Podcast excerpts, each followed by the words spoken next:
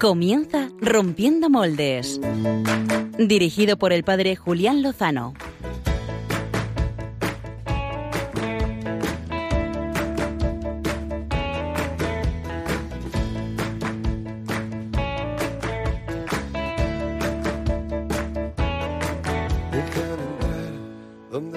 sueños, donde muy buenas noches, queridos amigos de Rompiendo Moldes en Radio María y felicísimo día de la solemnidad de Jesucristo, Rey del Universo.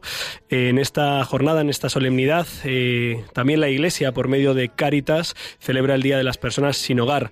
Es un dolor y una paradoja que mm, el día que celebramos que Cristo reina en todo el universo, hijos y hermanos suyos no tengan un lugar donde reposar, descansar y ser cobijados. Así que algo tenemos que hacer, a ver si nos ilumina esta noche el Señor. donde el corazón busca tu raíz, donde el corazón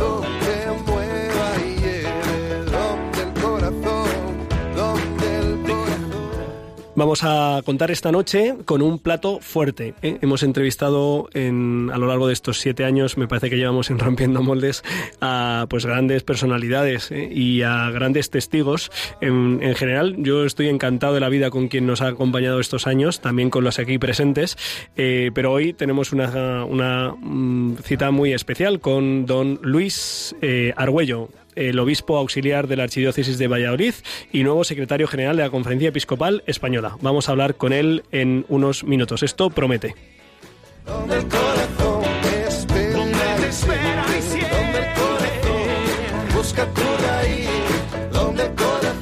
Había otros temas propuestos en las redes sociales y que han sido eh, pues bastante votados, ¿eh? bastante votados. Eh, debo reconocer que el hablar del año jubilar eh, con motivo del centenario de la consagración de España al Sagrado Corazón, que se inaugura el próximo 2 de diciembre en el Cerro de los Ángeles, en el corazón de Getafe, pues ha sido el tema más votado. ¿eh? Pero hemos dado prioridad a la posibilidad de hablar con el nuevo secretario general y portavoz de la Conferencia Episcopal, que nos parecía pues, que estaba de radiante autoridad y que del año jubilar, además de invitar a toda Radio María, toda España, a que el próximo domingo 2 de diciembre a las 5 de la tarde eh, arranque vibrando con toda la diócesis y con toda España pues este año jubilar, eh, con una Eucaristía presidida por don Ginés eh, García Beltrán, nuestro obispo, el obispo de Getafe, eh, que abrirá la Puerta Santa y dará el pistoletazo de salida de lo que promete ser un año lleno de gracias. Pues sobre este año tenemos que, vamos a tener que hablar, ¿no, Pachi Bronchalo? Pues claro que sí. buenas noches, ¿cómo estás? buenas noches, Julián y amigos. Tenemos, tenemos que hablar de, tendremos que hablar del año jubilar de que además nos toca muy de cerca, ¿verdad, Clara Fernández? Eh, no, te, no te he podido escuchar, Clara. Sí. Ahora, ahora sí. ahora sí. Tendremos que, tenemos que peregrinar al Cerro de los Ángeles este año, digo yo, ¿no? Eh, sí, ya toca. Yo Andando desde Alcorcón, ¿cuánto se tarda? Tú que lo has hecho pues, varias veces. No, yo no he hecho nunca ni lo voy a hacer. ¿eh? Todavía. yo en coche. ¿Cuánto se tarda desde donde tú vives? Eh, desde donde yo vivo se tarda exactamente 3 minutos y 44 segundos. Fantástico. Que lo he contado. Eh, buenas noches, Javier Hidalgo, al otro lado de la pecera. ¿Cómo estás? Buenas noches, Julián. ¿Bien? ¿Todo bien? Sí, todo bien, perfecto. Muy bien. A tu izquierda se encuentra Javier Pérez, que lleva el control esta noche de las manijas del programa. Eh, muchas gracias, Javier. Buenas noches. Y mandamos un saludo fuerte a Álvaro González, quien por motivos familiares eh, pues nos encuentra hoy con nosotros, y a María Zarco, que estaba ahí después de haberlo dado todo en el trabajo durante una semana intensa, pues eh, recuperando, recuperando fuerzas.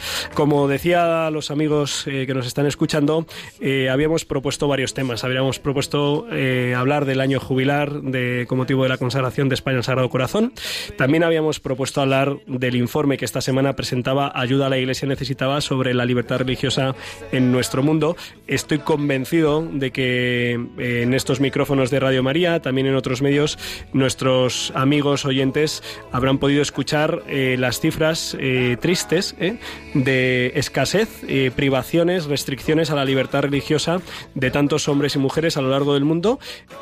la mayoría de ellos hermanos nuestros cristianos eh, católicos. Esta es la, la, triste realidad de nuestro mundo que debe ser conocida y que pues quizá en otra ocasión también tendremos oportunidad de saber cómo afrontar esta cuestión. Actualidad también. Actualidad también. El último tema que proponíamos eh, era hablar del, pues, del estudio, de la reflexión que ha hecho el padre Fernando García de Cortázar eh, y su diagnóstico sobre los católicos en tiempos de confusión.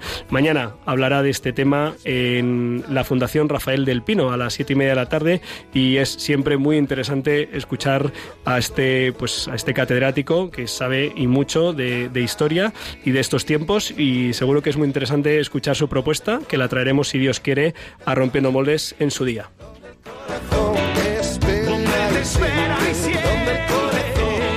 busca tu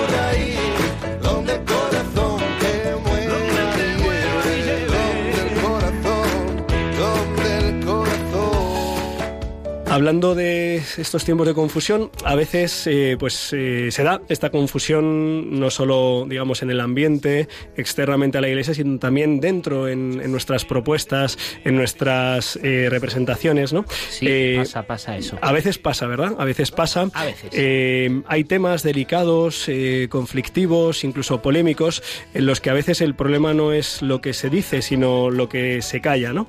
Hay gente que me ha preguntado sobre pues un musical que recientemente se ha presentado aquí en Madrid, el musical 33, sobre el mayor influencer, que es Jesucristo.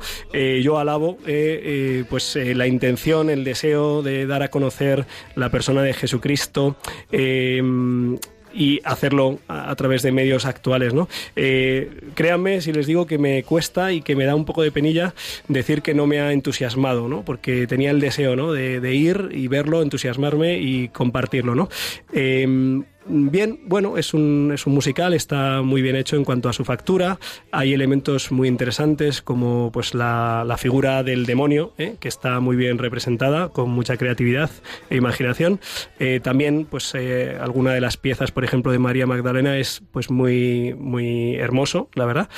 Pero eh, se queda un Jesucristo un poco recortadito, ¿eh? Eh, como que se le han quitado los perfiles, ¿eh? Se ha callado demasiadas cosas sobre, sobre Jesús eh, y es una pena, ¿no? Yo fui a ver el musical justo después de haber ido unas horas después, un día después de haber ido a ver el mayor regalo de Cotelo, después de ver el mayor regalo yo mm, salgo con el corazón esponjado deseando que todo el mundo conozca ese mayor regalo, ese gran regalo que en el fondo es Jesucristo. Después del musical pues no, no sales con esa eh, emoción y con ese entusiasmo, ¿no? Eh, falta, hay cosas que faltan y quizá hay alguna cosa que, que sobra, ¿no? Eh, pues por ejemplo la presencia de, de la Virgen María y de María Magdalena en la última cena, eh, dato que pues contrasta con lo que ofrecen los evangelios canónicos. En fin, eh, Son esta- caramelitos, Julián. eh, ya es bueno, yo Hay que estar muy atentos. me da penilla y ojalá, seguro que hay mucha gente que, que lo ve con una presen o sea, con una experiencia de fe bien formada que no le, no le hace de menos, pero quizá a mucha gente le faltará, ¿no? Y se quedará así como a medias. Eh, dicho esto, eh, Pachi Bronchalo, Clara Fernández, Javier Hidalgo, tenemos un plantel de secciones muy interesantes que me gustaría que adelantaseis en esta noche. Pues yo, Julián, te agradezco mucho lo que has dicho del musical, porque ya sabes que mi sección va un poco de esto, de descubrir hay cosas que no se ven, que no se saben tanto, ¿no? Y de dar buenos criterios. Yo hoy os traigo una noticia que ha pasado bastante desapercibida y que viene desde Valencia. A ver, a ver, a ver, a ver, a ver, a ver, a ver. ¿Os acordáis cuando los medios eh, machacaban al pobre cardenal Cañizares por unas declaraciones sobre eh, inmigración y bueno, esto no, no hace demasiado, ¿no? Vamos a hablar de cómo la diócesis de Valencia y sus Sí. centros de Caritas se han hecho cargo de los inmigrantes que en su día llegaron al acuario y fueron recibidos con todos los honores por un montón de gente con traje y corbata, pero que hoy lo que sabemos de ellos es que es Caritas quien los acoge. Bien, pues eh, me parece bien contar estas cosas, que la gente las conozca, las sepa, valore, juzgue y se oriente. Y Clara Fernández con su super plan B, le vamos a cambiar el nombre de la sección, ya no va a ser el plan B, sino el super plan B. Hiper. Le pega más. Pues mira, yo ya que hablabas de cine, pues os voy a proponer otra peli. Hola, Sí, nos vamos, de que- nos vamos al cine otra vez, ¿vale? Sí, al cine. Muy bien, pues estaremos atentos a ver qué propuesta nos haces, Vale. sobre todo porque es bueno saber, conocer qué, es- qué propuestas están haciendo. Ahora en fin fin de año que ir al cine más veces. Oye, ¿sabes, ¿sabes quién tiene una sección nueva, eh, Pachi? ¿Quién? ¿Dónde? ¿Cuándo? Sí. A ver, somos cuatro en el equipo y Clara y tú ya teníais sección. Venga. Ah. ¿Quién será? ¿Quién será? ¿Quién será? ¿Quién será? Javier Hidalgo. ¿Qué dices, tío? Cuéntanos, Oye, ¿qué, pues qué nos, qué nos traes? Os voy a dar una sorpresita. A ver, Cuesta, cuesta, cuesta. ¿Adelanto ya un poco? ve- sí, por lo menos di Bueno, pues en vamos a ver. consiste. Vamos a ver, pues, eh, ¿cómo se llama este programa? Rompiendo moldes. Pues vamos a presentaros a gente que en la actualidad, o que no en la actualidad, sino hace tiempo, eh, pues rompió moldes, ¿no? Que hizo algo que, que dijo, o sea, que puedes decir, joder, es que es la vida de este, de, esta de este personaje, pues es digna de ser mencionada y vamos a eh, hacer como nuestro ranking de rompedores de, de moldes, ¿no? El rompemoldes de la El semana, ¿no? rompemoldes de rompemoldes. de Oye, rompiendo este programa moldes. da para mucho. Eh, a ¿Qué- ver, ¿Tienes cabecera, Javi? No la tengo, pero ya la pediré a Ah, sí dirección. Pero tiene cabeza, tiene cabeza. Que sepas, que sepas, Javier Hidalgo, que en el primer programa de la historia de Rompiendo Moldes yo conclué, concluí Uy. uy, diciendo esta noche hemos rompido moldes. Lo que pasa es que como todavía no era en riguroso directo, lo, lo cambiamos. Oye, pero- misteriosamente ese programa no está ya en el podcast. Eh, bueno, en fin, las grabaciones, ya sabéis. Bueno, eh, sin más dilación y diciendo que nos pueden, eh, pueden interactuar con nosotros a través de las redes sociales, seguir en directo ahora mismo por el Facebook de Radio María y también interactuar en el Twitter de nuestro programa, Romp Moldes, arroba Romp Moldes, que lo lleva Javier Hidalgo y que ahí estará viendo, pues qué preguntas queréis que le hagamos al secretario general de la Conferencia Episcopal. Vamos a ir a- al lío, por cierto, por cierto, me ha hecho muchísima ilusión que varios amigos nos hayan escrito a rompiendo moldes arroba radiomaria.es y luego diremos quiénes son y qué nos han contado. Sin más dilación, vamos ahora sí a la entrevista de portada. Dale duro.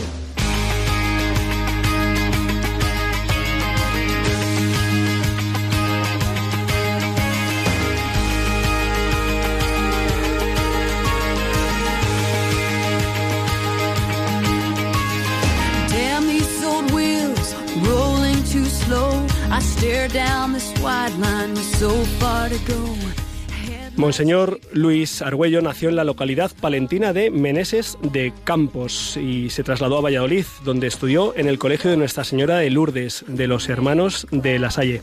Se licenció en Derecho por la Universidad de Valladolid con premio extraordinario y en esa facultad fue profesor de Derecho Administrativo. Después entró en el seminario y estudió teología en el convento de los agustinos filipinos de Valladolid y en esa ciudad fue ordenado presbítero en el año 1986. Fue formador del seminario de Valladolid y después rector del mismo.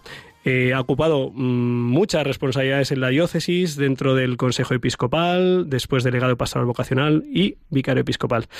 En 2011 fue nombrado vicario general de esa archidiócesis por el arzobispo Ricardo Blázquez y desde el 14 de abril de 2016 eh, es eh, obispo auxiliar de esa misma archidiócesis. Así que tenemos el gusto de saludar esta noche a don Luis Argüello. Muy buenas noches, don Luis. Buenas noches, amigos. Muchísimas gracias por atender los micrófonos de Radio María, que pues que es su casa, claro. Estupendo, me encanta estar en la radio de la Virgen. Eh, esta semana ha sido, ha sido una semana movidita, don Luis. Le han nombrado secretario general de la Conferencia Episcopal Española y portavoz. Eh, ¿Cómo se encuentra usted después de esta semana tan intensa? Bueno, ciertamente sí ha sido una semana llena de, emociones y la vuelta a Valladolid y ver también las responsabilidades de aquí, los amigos de aquí, las parroquias que estoy visitando en la, en la visita pastoral, pues me hacen sentir como con un deseo de poder encontrar el ritmo adecuado para poder compatibilizar unas responsabilidades y otras. Eh, don Luis, ¿qué le ha dicho, qué le ha dicho su padre? Bueno, pues que, me, que si me iba a ir a vivir a Madrid, ¿no? De todas formas, mi padre le ha coincidido esta semana, fíjate, el mismo momento en el que tuvo lugar la, la votación de la terna que propuso la permanente, mi padre estaba en el quirófano. Anda, anda. Sí, en, en una operación muy sencilla, pero claro, mi padre tiene 98 años, y entonces cualquier cosa, por sencilla que sea, con esa edad, Delicada. pues ya sí. Y, y bueno, así todo me vio en la televisión en Canal 13 el jueves y le dijo a mi hermana, pero bueno, este chico ha ido a la tele y no habla del campo porque mi padre es agricultor y entonces Y esta, sí, oye, me ha preguntado hoy que he estado con él esta tarde varias veces, pues eso, que qué voy a hacer, que si voy a estar aquí, que si no voy a Madrid, que si esto, que si lo otro. Sí, tiene esa preocupación y pues, tiene 98 años, claro. Don Luis, gracias por atendernos. Soy el padre Pachi. Queríamos hacerle algunas preguntas para completar el perfil de, de Julián que nos ha hecho. Preguntas de respuesta rápida. ¿Cuál es su libro favorito? Mi libro favorito, la Biblia, por supuesto. Pero bueno, eso podría ser una pregunta muy fácil y decir, vaya, vaya, vaya, sí. Bien salir, salir por ahí. Pero vamos, después puedo decir otro, ¿eh? Puedo decir un, un libro que realmente me, me llega al corazón, que es el, el libro de San Agustín en el que narra su trayectoria, sus confesiones. Precioso libro. Don, don Luis, eh, ¿cuál, ¿cuál es su lema episcopal, su lema sacerdotal y episcopal y por qué lo eligió? Beni Lumen Cordium, que suena también en Getafe y en Valladolid. Digo, vamos, la Beni Lumen como hace referencia al Espíritu Santo, ¿no? Pero incluir corazón, aunque se refiere a nuestros corazones, a los corazones de los hermanos. Pero yo fui ordenado eh, obispo el día del corazón de Jesús en Valladolid el 3 de junio del año 2016, ¿no? Y entonces lo que eh, la posibilidad de que nuestro corazón pueda latir con el corazón de Cristo, yo creo que eso es posible si recibimos el Espíritu Santo como una luz al corazón, ¿no? no como una luz solo a la cabeza o a las ideas, sino verdaderamente al corazón para ser un corazón que ve, que vea, como decía Benedicto XVI en Caritas in Veritatis, es mi lema episcopal que me gusta repetir por otra parte, ven y lumen cordium, ven luz de los corazones. Hermoso. Y don Luis, su película favorita, la que nos recomendaría ver a todos. Ay, Dios mío, yo era, el, bueno, de, de pequeño, estando interno en el colegio, veíamos siempre mm, cine los domingos por la tarde, ¿no? Y algunas veces la película se ponía dos veces. Yo hay una película que me, no sé, es de esas películas de infancia, ¿eh?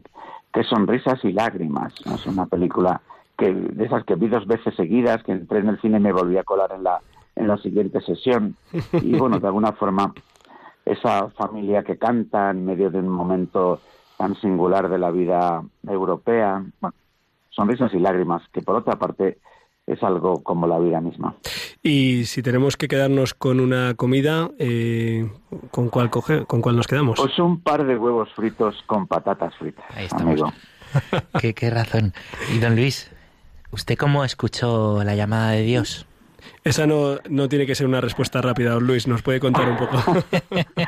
Sí, sí, pues bueno, podría ser rápida, pero como el, el Señor yo creo que vaya, que nos piensa desde, desde que nos llama la vida, nos piensa y nos ama, pero luego nos permite que vayamos cayendo poco a poco eh, a cuenta. Yo lo dije en mi primera rueda de prensa como secretario general, agradezco la fe a mi madre, ¿no? Y desde ahí siempre esa inquietud por, por mirar al Señor. Luego en el colegio de Lourdes de los hermanos de la Salle, es verdad que es cuando sentí de una forma, digamos, más especial, quizás porque los propios hermanos de la Salle insistían en esa posibilidad de que Dios te llama, que, es verdad que es una realidad, pero luego la posibilidad de concretar esa, esa llamada.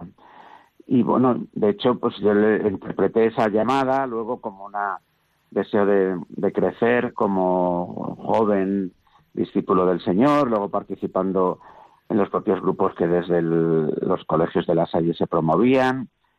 Y, pero fue, fue un día que fue el Viernes Santo del año 1983, que adorando la cruz en el oficio del Viernes Santo, yo ahí sentí de una forma especial que el Señor me pedía ser sacerdote. Y estaba empeñadísimo en ser lo que se llamaba entonces un laico comprometido. Yo estaba, aparte de las actividades de, de los grupos de pastoral de los hermanos de la Salle, también estaba en la organización Justicia y Paz de la diócesis y colaboraba en Caritas Diocesana.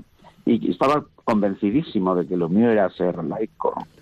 Pero ese Viernes Santo por la tarde sentí ese golpe. Lo comuniqué en la vigilia pascual de ese 1983.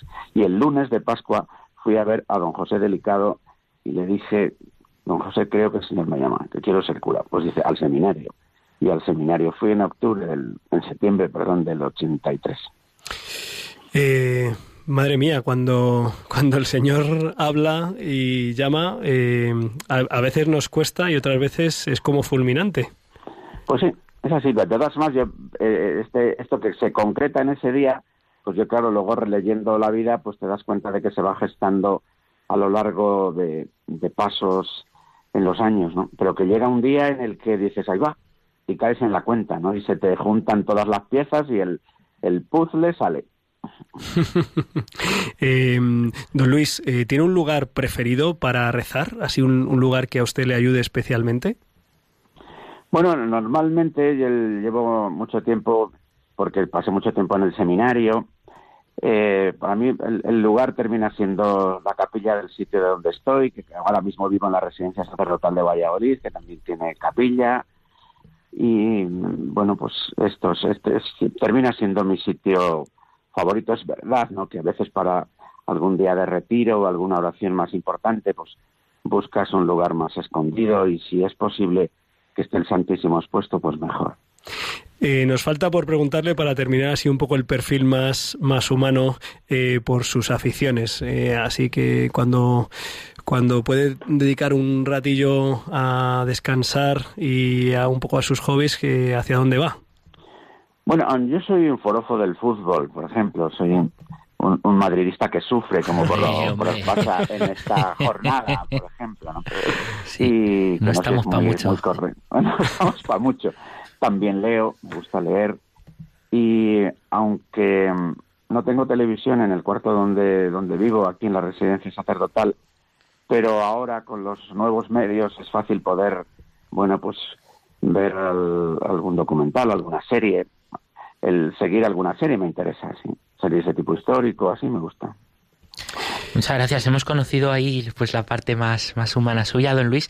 Queríamos entrar ya un poquito pues a preguntarle por las vivencias más recientes. ¿Cómo han sido estos días? ¿Cómo ha vivido estos días de, de plenaria? Bueno, pues la verdad es que ya eh, fui a la plenaria y como esto de los medios de comunicación es así, ya había aparecido mi nombre entre las, digamos, eh, nombres, qui- quinielas del nuevo secretario general. La verdad es que yo siempre he pensado, bueno, pues estaría don Ricardo Blázquez, que es el, presidente de la conferencia, pidió ser un obispo auxiliar precisamente porque él estaba fuera, porque no tiene mu- mucho sentido que, que esto se concrete, ¿no? Que se, y bueno, y, y no me hacía, por otra parte estaba inquieto, porque me parecía lo que comentaba al principio, esta división entre un sitio y otro, pues como seguramente difícil de gestionar, ¿no? Luego cuando ya aparece mi nombre en la terna, pues bueno, digo, esto puede ser, ¿no? Y luego fue, y claro, luego ya todo es un vértigo, porque inmediatamente de ser elegido, de hacerse el escrutinio de la votación y ver que mi nombre tenía la mayoría absoluta de los votos, pues enseguida me pusieron en el lugar del secretario, ¿no? Y tuve que empezar a, bueno, pues a, a modelar y a seguir la, la asamblea, ¿no? Entonces, y ya desde ahí una rueda de prensa y desde ahí, pues seguir con, con la asamblea y escuchar a unos y a otros y recibir mensajes y llamadas de muchos sitios, especialmente de Valladolid, como no puede ser de otra manera, ¿no? Y terminar y de nuevo otra vez rueda de prensa y polémica por lo que dices o lo que dejas de decir y volver aquí a Valladolid, encontrarme con la gente, o sea que casi casi no me ha dado tiempo a, a tener un rato de respiro, ¿no? Vamos, a tarde lo he tenido, si no mentiría, en este día de Cristo Rey tan bonito, por otra parte. Ajá. Eh, ¿qué, es lo que le hace más ilusión de, tomar al tomar esta responsabilidad? ¿Qué, ¿Qué brota así un poco en su corazón, aparte del vértigo y, de, y del peso de la responsabilidad, entiendo? Sí. Bueno, pues, hombre, yo creo que al, al final uno tiene que percibirlo todo como que forma parte del desarrollo de la llamada, ¿no? A mí, digamos que en mi vocación, tanto en el origen de la vocación como en luego el desarrollo de la vocación, todo lo que tiene que ver con la comunión, con la reconciliación, con el ministerio de comunión y de reconciliación, pues como que siempre me ha tocado de manera especial. Entonces, este, esto de la Secretaría de la Conferencia es un subrayado del Ministerio de Comunión, ¿no?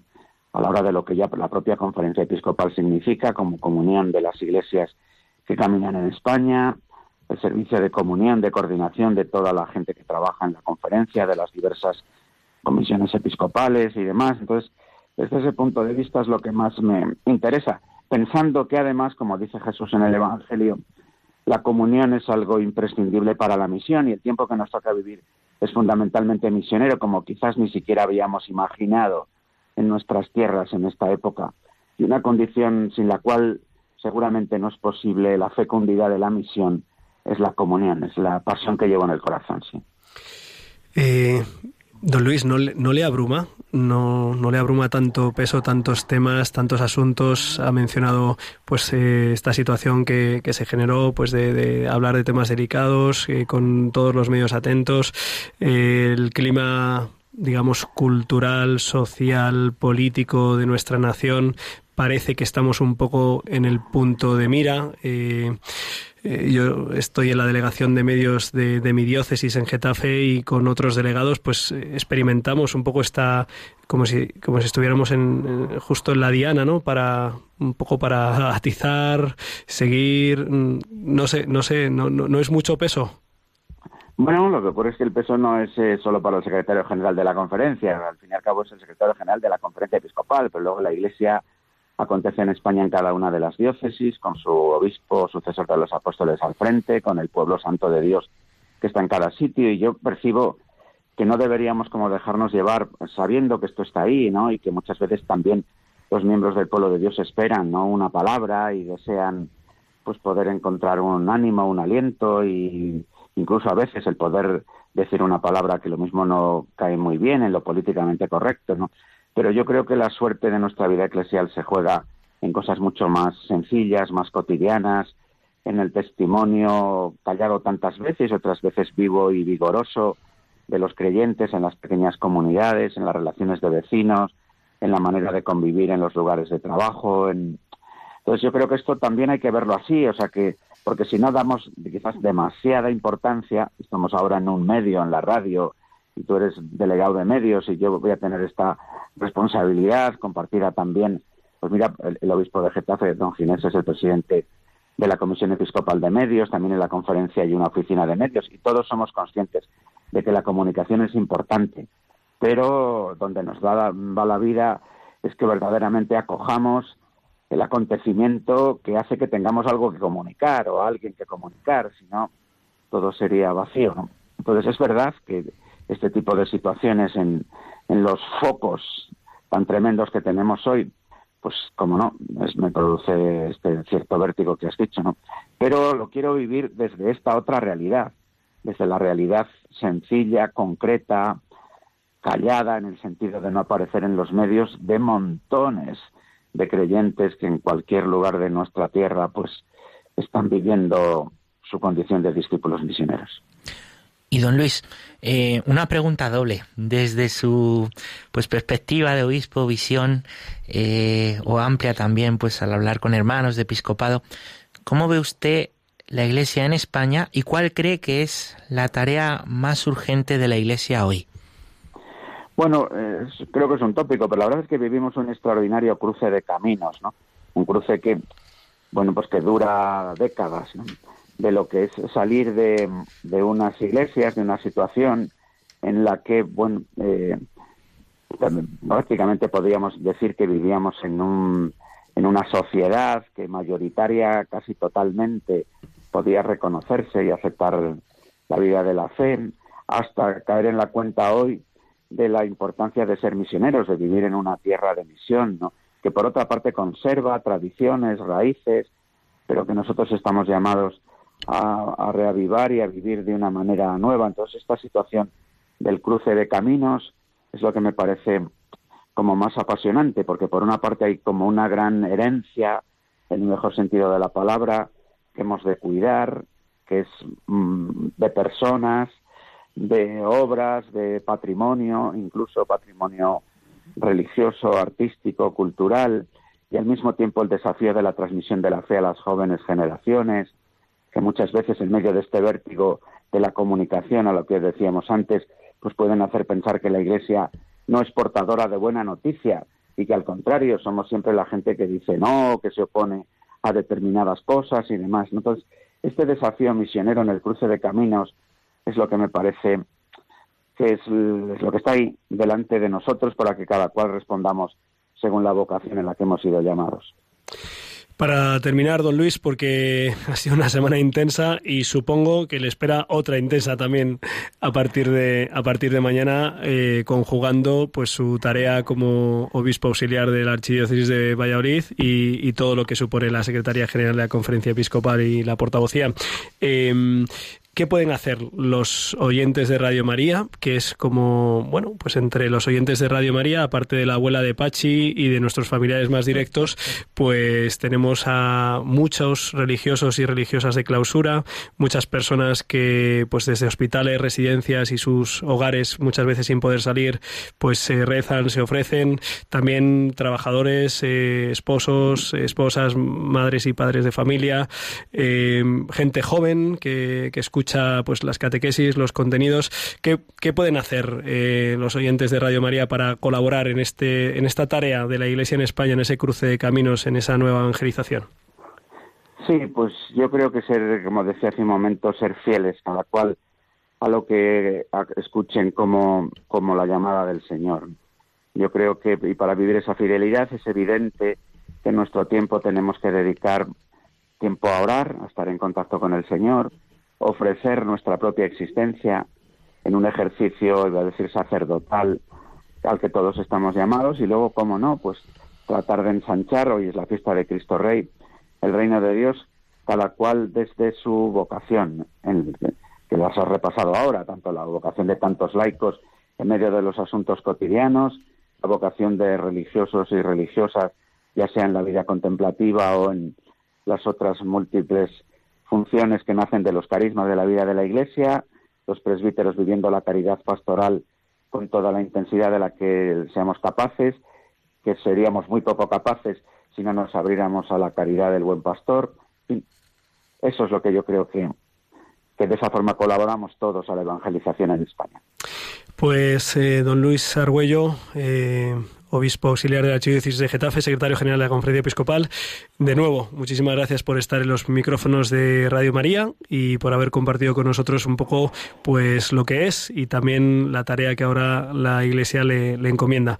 Eh, seguro que habrá ocasión eh, en adelante para, para poder volver a escuchar su voz aquí en estas ondas y será una alegría poder difundirlo y compartirlo. Muy bien, muchas gracias. buenas noches, amigos. Buenas noches. Eh, pues este es don Luis Argüello. Simpático. Eh, debo, debo reconocer que, pues, que me habían hablado muy bien de, de, don Luis, eh, pues tanto las personas, algunos sacerdotes conocidos de la Archidiócesis de Valladolid, que me pusieron un poco en la pista para poder contactar con él, como también los compañeros de, de medios de comunicación que han podido trabajar más cercanamente con él. Y debo reconocer que me, me ha agradado muchísimo escucharle ese tono pues, pues cercano, ese tono de, de pastor, eh, ese tono pues eh, muy sencillo y muy claro y a la vez pues muy como muy eh, fervoroso y muy deseoso de, de, servir al Señor y a la Iglesia y a nuestra nación, llevándole la buena noticia. Así que bueno, pues eh, recemos por recemos por él. Eh, le hemos preguntado qué podían hacer los oyentes de Radio María. Ahora, pues decir que, que, recemos por toda la Iglesia, por supuesto, como, como hacemos, como hacen tantos oyentes de, nuestra emisora y especialmente por él en su labor nada sencilla. cuando mm, refería antes esta situación de la Iglesia en el punto de mira, en la diana, son muchos temas en los que se está intentando poner en evidencia la, acción de nuestra Madre y como nos decía el Papa Francisco al concluir el sínodo de, de los obispos para los jóvenes, pues es tiempo de, de amar y de proteger a nuestra Madre. Eh, Javier Hidalgo ha ido siguiendo esta conversación y quiere compartir, eh, quiere compartir con nosotros.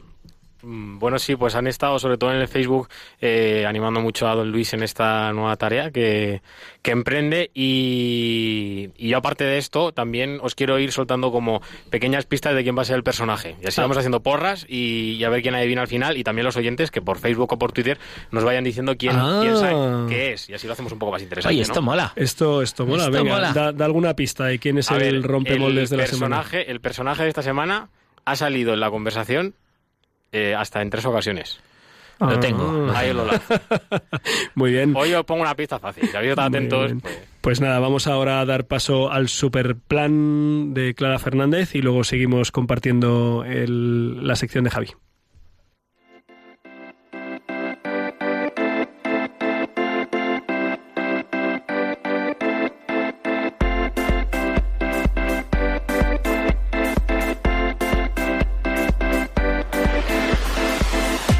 El Plan B con Clara Fernández.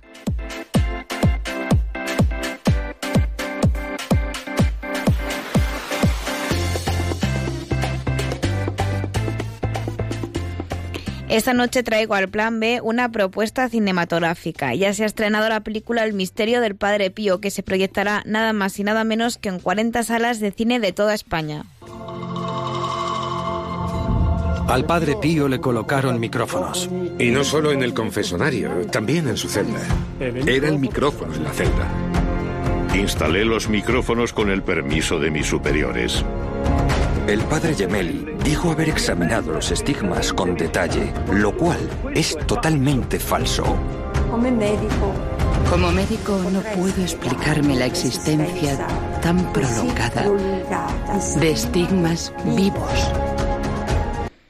A lo largo de 90 minutos, este documental con estructura de thriller incluye imágenes, voz, testimonios y documentos inéditos de personas que conocieron en vida al santo de los estigmas en torno a la trama del espionaje al que fue sometido el padre Pío cuando le pusieron micrófonos en su celda y en el confesionario para investigar por los presuntos temas sexuales de los que falsamente se le acusaba y de las dudas sobre sus milagros. Y es que a lo largo de su vida el padre Pío sufrió una persecución implacable por parte de algunos hombres de la Iglesia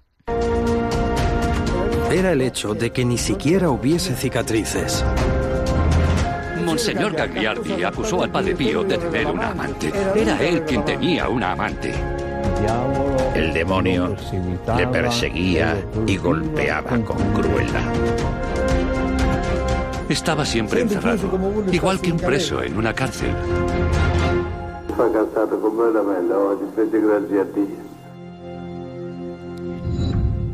El director de esta película es el escritor y periodista José María Zavala, uno de los grandes impulsores de la devoción a este gran santo en España, que afirma que con la película El misterio del Padre Pío será un instrumento mucho más potente que los libros y que está dirigida tanto a devotos del Padre Pío como para quienes no le conocen o incluso están alejados de Dios. Y lo hace a través de documentos jamás divulgados sobre el complot urdido contra su protagonista, que tuvo los estigmas de Jesucristo en manos, pies y costado durante 50 años leía el alma de la gente en cualquier idioma y se paseaba por el mundo gracias al don de la bilocación, el de la posibilidad de estar en dos sitios al mismo tiempo. Se trata de una película ágil, sin apenas narración, ya que deja hablar a testigos vivos que recibieron los milagros del santo, una producción que se ha llevado a cabo gracias a los devotos del Padre Pío y a su dedicación. Su director, Zabala, es un gran conocedor de San Pío de China, a quien debe su conversión.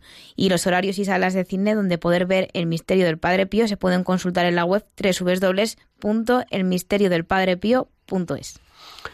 Pues, eh, oye, qué buena noticia que lleguen a nuestras salas eh, propuestas, eh, pues de todo índole, ¿no? Quizá mm, nosotros tenemos un poquito de querencia y de tendencia, pues, a, valorar estos contenidos, pues, quizá porque desde otros muchos ámbitos, pues, no se le dé mucho, mucho bombo, ¿no?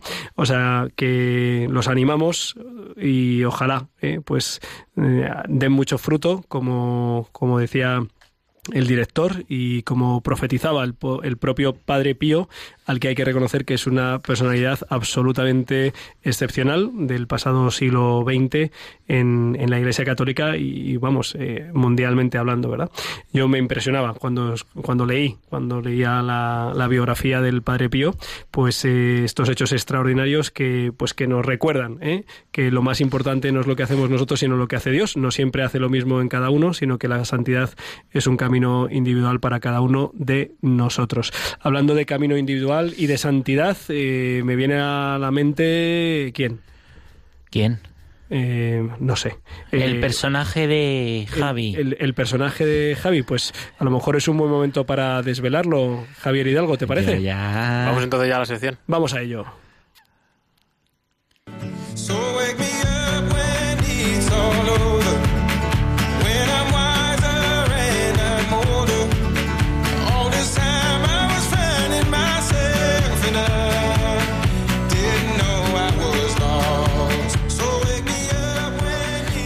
Verdad que me hace mucha ilusión presentaros esta microsección. Yo, yo pensaba. Te he visto ahí parado. Pensaba, pensaba que ibas a poner un cobertullo de, Sí, de, ¿no? de careta, tío. Ay, no sé, me, me- me da un poco de vergüenza. No, eh, venga, vamos a... Vamos a Venga, no vamos me a- líes, no me líes. Bueno, que me da mucha ilusión presentaros esto, porque es verdad que el programa se llama Rompiendo Moldes, pues también estaría yo en tener como un elenco de personajes, ¿no? También en el que fijarnos para, para poder romper moldes. A mí se me ocurren aquí unos cuantos y sois los que, estás, los que estáis sentados aquí al otro lado de la pecera. Y aquí el servidor también, pues somos unos rompiendo moldes, ¿no? Bueno, puedes volver el próximo y día. a riesgo, a, a que Julián me acaba de hacer esto del boing boing boing, a riesgo de convertirme en el pelota de la diócesis, os hago una pregunta. ¿Quién, Bueno. aparte del Papa Francisco, se quiere complicar tanto la vida de reuniendo a un montón de jóvenes durante todo un fin de semana para escuchar sus necesidades, qué es lo que viven día a día, cuáles son sus inquietudes, sus proyectos? ¿Quién pensáis que puede hacer algo así? Mm, no sé, no sé, no sé, no sé. Sí, sí, tienen tus ojitos que me vuelven loco. Perdón, que se me ha ido. Pues eh, hablamos de don Ginés García Beltrán, que es el obispo de la diócesis de Getafe, que va a inaugurar pues este elenco de personajes rompedores, ¿no? Quiero que esta sección se convierta pues en presentar a, a gente que luche por la verdad y en verdad eh, para que el ser humano progrese y sea cada día más humano. Serán personajes pues seguramente relacionados con el mundo de la fe y a veces pues habrá personajes que aparezcan que no tengan que estar directamente relacionados con el mundo de la fe, pero que hayan hecho algo que, que sea digno de mencionar, ¿no? Ujú. ¿Y por qué entra Don Ginés en esta lista? Pues muy sencillo, porque durante hace, o sea, durante hace una semana terminaba justo el 16, 17 y 18 de, de este mes,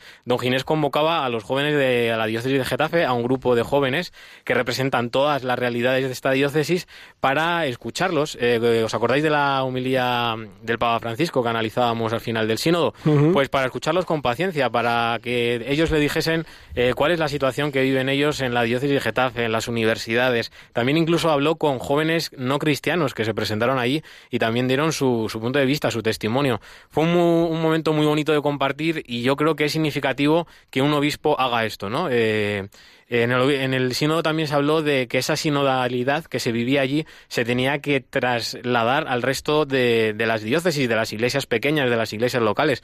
Pues es verdad que un párroco tal vez para hacerlo lo tiene más complicado y no tanto porque vive con su feligresía y pues lo tiene al día a día, ¿no?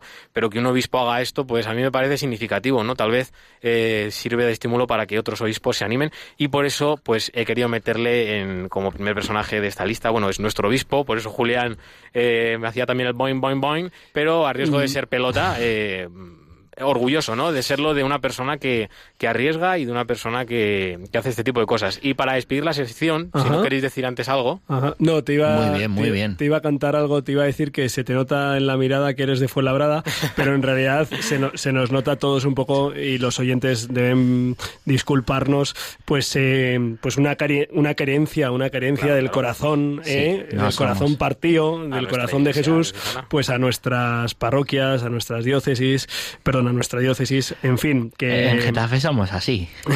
claro, como tiene que ser, hombre. que, que querías terminar, querías terminar, perdón. Sí, voy a terminar con, un, con una frase que le dijo hace poquito en la Javierada de este año de la diócesis de Getafe, que le dijo don Ginés a los jóvenes, así que jóvenes que nos estáis escuchando, y no tan jóvenes, porque también es importante, Ujú. escuchad lo que don Ginés os dice.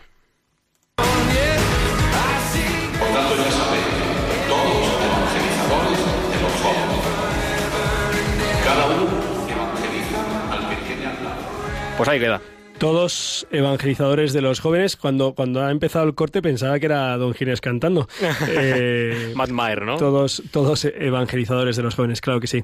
Pues muchísimas gracias, Javier. Estaremos pendientes, expectantes de quién será el personaje rompedor, el rompemoldes de dentro de dos semanas.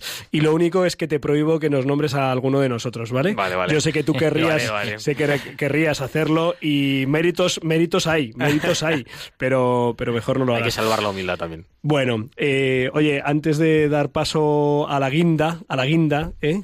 ¿A ti te han llamado guinda alguna vez, Javi? A mí, a mí no. ¿Y a Pachi le han llamado guinda alguna vez? No, pero me da hambre que lo digas. Estas horas. Es que son horas. Son... ¿A ti te han llamado guinda alguna vez, No. Clara? ¿No?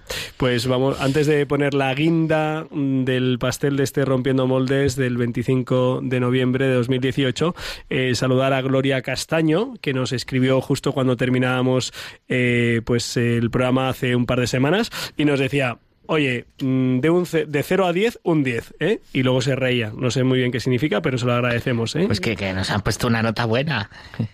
Pues eh, José Antonio Redondo, eh, también haciendo mención del último programa, ese en el que mendigué eh, que nos mandaran algún mail, mándame un mail, mándame un mail, dame algo. Pues lo hicieron con Sí. mucho, con mucho cariño y libertad. Nos decía José Antonio Redondo que le había parecido inter- interesante que hubiéramos hablado de mayo del 68. Eh, bueno, que, que es un tema que necesitaba que lo aclararan. Así que nada, pues eh, que iba después a escuchar el, el podcast para poder eh, escucharlo. Y también nos ha escrito eh, Jaime Salgado, agradecido, así que bueno, dice que les hacemos, que le hacemos más amenas las noches de los domingos, eh, y que qué pena, eh, que solo sean cada dos semanas, pero Nada de en fin, eso a Luis Fer. Eso lo hablaremos con Luis Fer, eh, aunque en realidad somos nosotros los que no nos hemos atrevido a ser semanales, porque, porque en fin, mm, mira, mira Clara qué esfuerzos, ¿eh? Clara, di algo, dilo, di lo que estás A pensando. mí no me da la vida para tanto, ¿eh? Así que, pues nada, le agradecemos mucho sus palabras, que también es un seguidor de Iglesia en Misión y del Pozo de Sicar, como Dios manda. Eh, y ahora sí, vamos a por la guinda o a por el caramelo final.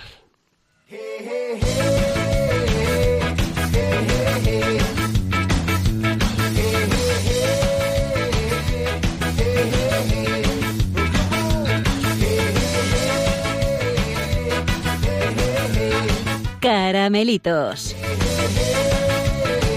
Con el padre Pachi Bronchalo. Buenas noches. Buenas noches, Pachi. Julián. Y eh, todo el equipo.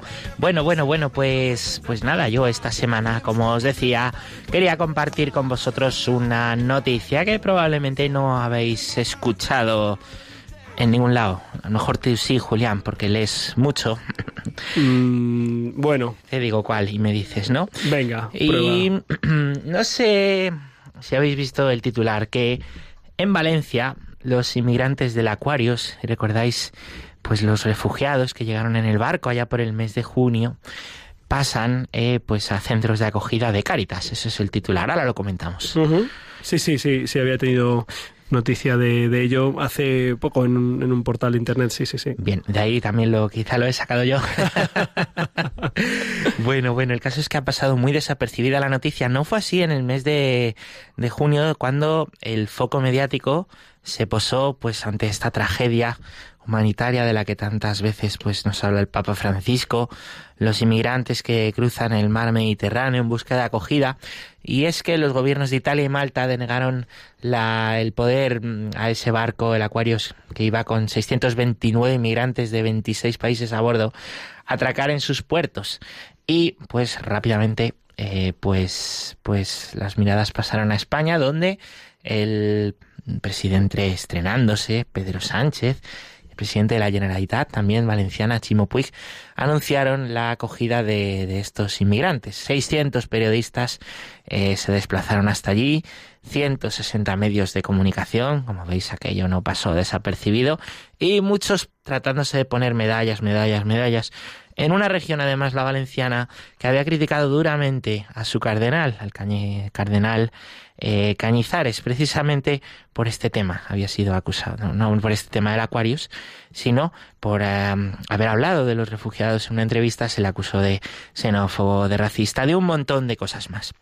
Bueno, mes de noviembre, ya no hay tantos periodistas, medios de comunicación y no hay nadie poniéndose medallas, ¿eh? pero em, sí que queda este cardenal al frente de la iglesia y la noticia la tenemos desde la ONG caritativa de, de la iglesia, ¿no? que ha anunciado, eh, pues bueno, ha anunciado no, la, no Caritas, sino ha anunciado el gobierno de, de la comunidad valenciana como a partir de ahora los centros de Caritas son los que van a acoger a estos inmigrantes, ¿no? Pues en este proceso de, de llegada, de integración que están teniendo eh, aquí en, Europa, donde han solicitado asilo en, diversos países, ¿no? Ellos han estado en este tiempo, pues acogidos en, en Cheste, en centros y complejos socioeducativos, y será la Iglesia con sus centros quien se haga cargo a partir de ahora. Me gusta mucho, me gusta mucho esto, fíjate. Me ¿por gusta qué? ¿Por mucho. qué te gusta tanto? Pues por, por dos cosas. A. Mira, eh, la primera porque el ruido no hace bien y el bien no hace ruido. Tanto ruido, tanto ruido y al menos hemos olvidado. Y luego tenemos aquí el bien que trabaja en silencio, que se va haciendo así, que aquellos que, que han recibido críticas pues van como las hormiguitas, trabajando, trabajando. El bien se multiplica. Yo soy muy optimista frente a los que dicen los pesimistas del mundo. Allí donde hay gente que, que de verdad quiere hacer el bien y en la iglesia pues estamos para eso pues eso va, va adelante. Me gusta por más cosas, ¿sabes por qué también? A ver. Mm, pues me gusta también porque, porque fíjate, ¿no? En, en las pequeñas obras pequeñas, eh, perdón, en- eso es una redundancia, no podemos cortar, ¿no?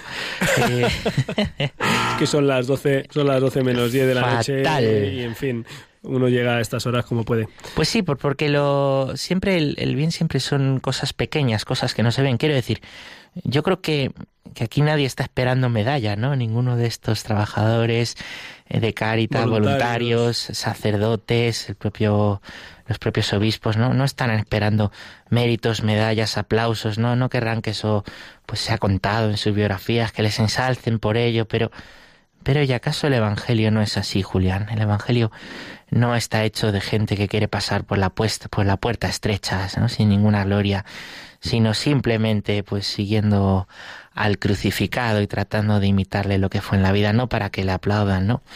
sino para que no se vea porque el aplauso ya vendrá en el cielo. Me ha hecho pensar mucho, me alegra mucho y, y yo sé que, aquí nadie quiere medallas, pero, pero bueno, yo lo cuento y, y me alegra mucho que, que esto pues, pues pueda también darse un poquito a conocer desde este medio nuestro. Pues eh, te agradecemos que nos traigas esta noticia que ha sido publicada por el portal Religión en Libertad. Sí. Eh, pues por darle también este agradecimiento. Sí, recomendado por- portal, por cierto. Por ¿cómo? Recomendado el portal este. Ah, sí, sí, sí, sí, sí, recomendado. Es que he entendido recomendado por tal, sino por tal. que- recomendado portal, por tal y cual. Para que veas, para que veas cómo ¿Qué, estamos. qué hora es? Clara Fernández, por favor, esa sonrisa. Un poquito de.